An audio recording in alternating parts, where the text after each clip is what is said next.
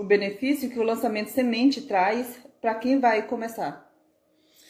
É justamente esse. Você não ter que ter o trabalho de investir um dinheiro alto para fazer o produto, dependendo do produto que você for ofertar, é um custo alto. Que nem a grande maioria das pessoas tende a empreender em, com produtos convencionais, roupa, comida, e normalmente se tem um custo para ter um estoque.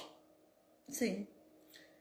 E é o que a maioria está acostumada. Então, a ideia é que você venda primeiro para depois você comprar mercadoria ou fazer mercadoria. Por exemplo, uma pessoa que faz bolo, que é confeitaria, né? Sim. A pessoa confeitaria, ela não precisa fazer os bolos para depois é, expor, para depois vender.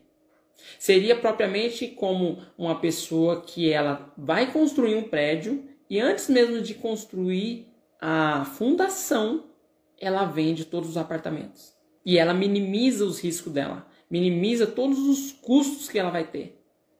E quando ela tiver a certeza que vendeu cerca de 80%, aí ela vai e coloca o produto no mercado. Que é isso que acontece. E com produtos digitais, você, primeiramente, você faz uma oferta para um determinado grupo de pessoas, você vende, depois você entrega. Esse é o maior benefício. Benefício de você não colocar muito tempo, tempo, energia e dinheiro em algo que você não sabe que vai dar certo, você não sabe o que as pessoas vão querer, você não sabe se realmente aquilo vai agradar as pessoas. Então você faz um teste.